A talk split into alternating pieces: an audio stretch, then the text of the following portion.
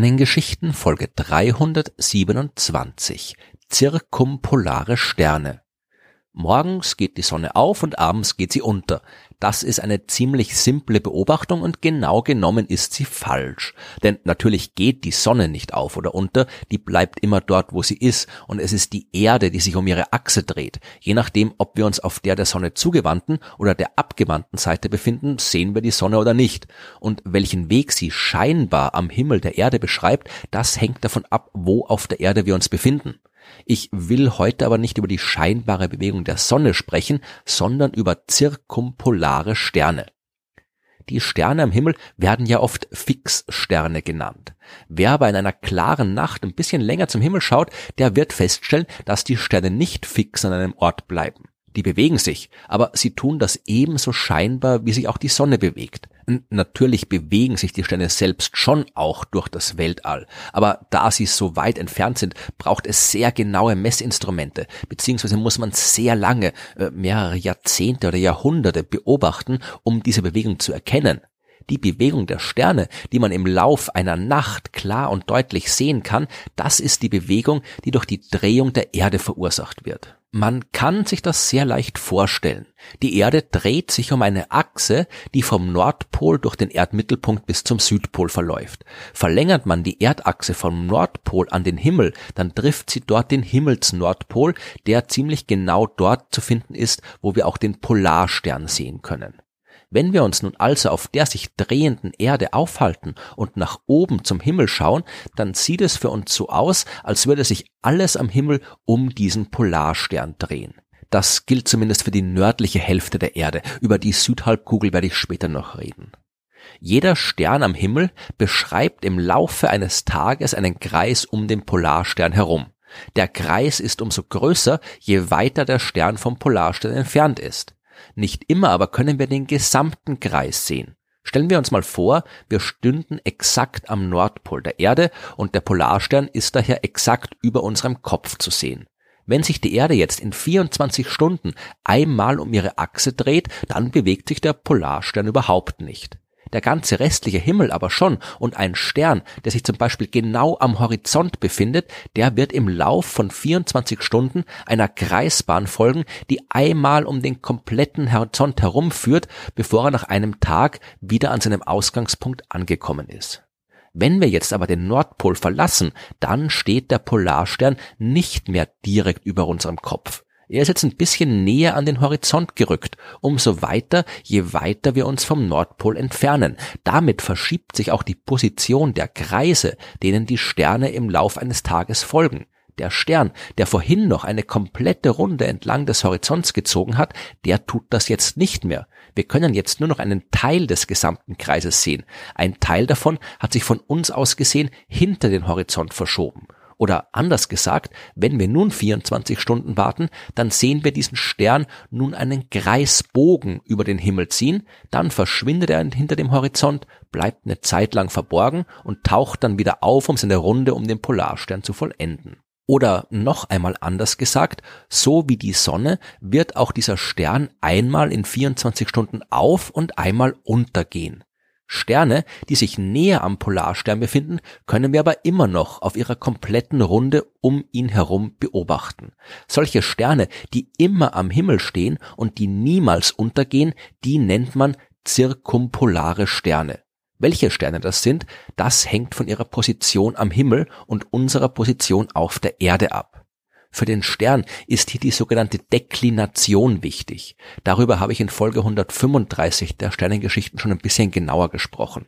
Simpel gesagt ist die Deklination eines Sterns eine Koordinate, die seinen Abstand vom Himmelsäquator beschreibt, beziehungsweise kann man sie auch als Abstand vom Himmelspol oder eben auch als Abstand vom Polarstern auffassen.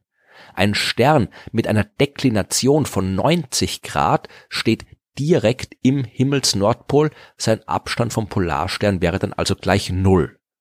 Wie weit kann sich jetzt ein Stern vom Himmelsnordpol entfernen, damit er von uns aus gesehen nicht untergeht? Das hängt von der geografischen Breite ab. Stellen wir uns nochmal vor, wir würden direkt am Nordpol stehen, also bei einer geografischen Breite von 90 Grad Nord. Genau über uns ist der Polarstern, genau vor uns der Horizont. Ein Stern, der sich genau am Horizont befindet, hätte eine Deklination von 0 Grad und damit einen Abstand vom Polarstern von 90 Grad. Gehen wir jetzt ein kleines Stück nach Süden. Wenn wir uns ein Grad entlang der Erdkugel vom Nordpol entfernen, also eine geografische Breite von 89 Grad nördlicher Breite erreichen, dann hat sich auch der Polarstern um ein Grad von seiner Position direkt über unserem Kopf entfernt. Und wir müssen den Kopf jetzt nicht mehr senkrecht nach oben, also um 90 Grad nach oben richten, sondern nur noch um 89 Grad, um ihn sehen zu können.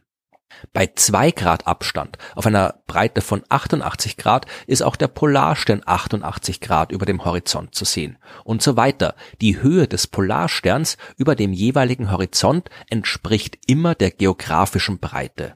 In Deutschland, zum Beispiel in Berlin, das auf einer geografischen Breite von 52 Grad Nord liegt, steht also auch der Polarstern 52 Grad über dem Horizont.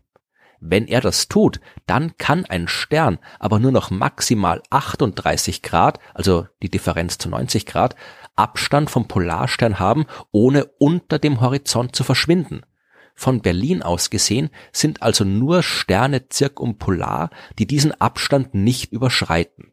Da die Deklination eines Sterns nicht vom Himmelspol, sondern vom Himmelsäquator aus gemessen wird, sind in diesem Fall alle Sterne zirkumpolar, deren Deklination größer als 90 Grad minus die geografische Breite ist, also hier 90 minus 52, also 38 Grad. Das gilt für alle Sterne und Beobachtungsorte auf der Nordhalbkugel. Ist die Deklination eines Sterns größer als 90 Grad minus die geografische Breite, dann geht dieser Stern nicht unter, sondern ist immer am Himmel zu sehen. Die Anzahl der Sterne, auf die das zutrifft, die ist natürlich immer unterschiedlich. Wir haben schon gesehen, dass am Nordpol selbst alle Sterne, die man von dort am Himmel sehen kann, zirkumpolar sind. Selbst ein Stern, der sich am Horizont befindet, also maximal weit vom Polarstern entfernt ist, der wird vom Nordpol aus gesehen immer am Horizont entlang wandern und immer sichtbar sein. Je weiter man sich vom Nordpol entfernt und sich dem Äquator der Erde nähert, desto weniger Sterne sind dauerhaft am Himmel sichtbar. Wenn wir am Äquator stehen und den Himmel beobachten, dann gibt es gar keine zirkumpolaren Sterne mehr. Von dort aus sehen wir den Polarstern nicht mehr direkt über unserem Kopf. Seine Position am Himmel hat sich jetzt nun direkt auf den Horizont verschoben.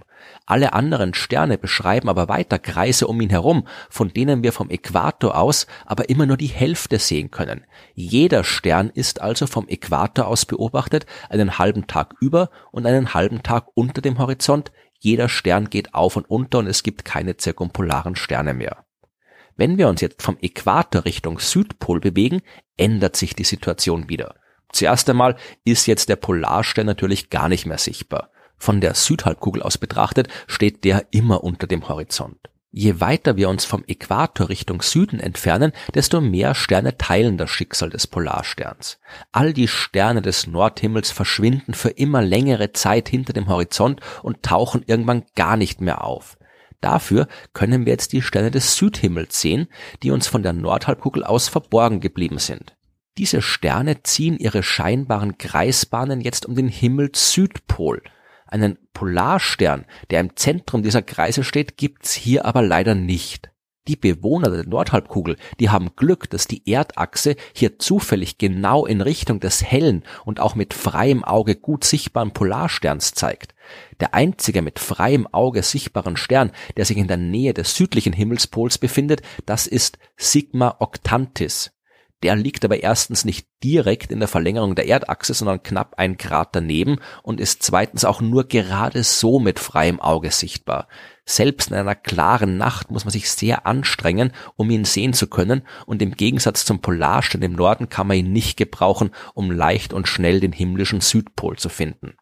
Man kann sich ein bisschen helfen, wenn man in der Lage ist, das Sternbild Kreuz des Südens zu finden. Das geht normalerweise recht gut, weil diese vier Sterne des Sternbilds recht hell sind und das Sternbild selbst sehr markant ist. Dann sucht man noch Alpha Centauri und Beta Centauri, zwei weitere sehr helle und benachbarte Sterne am Südhimmel.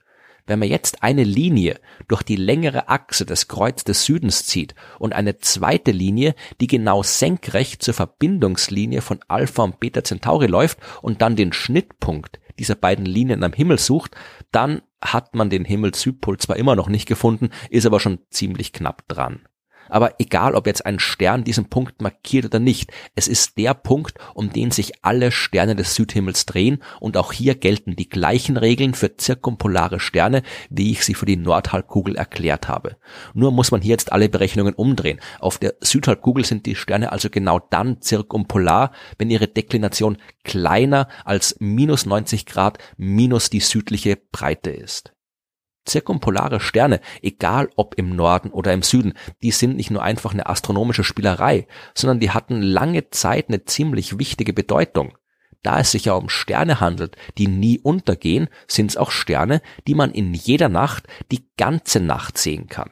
Das hat sie zu idealen Objekten für die Orientierung und Navigation gemacht.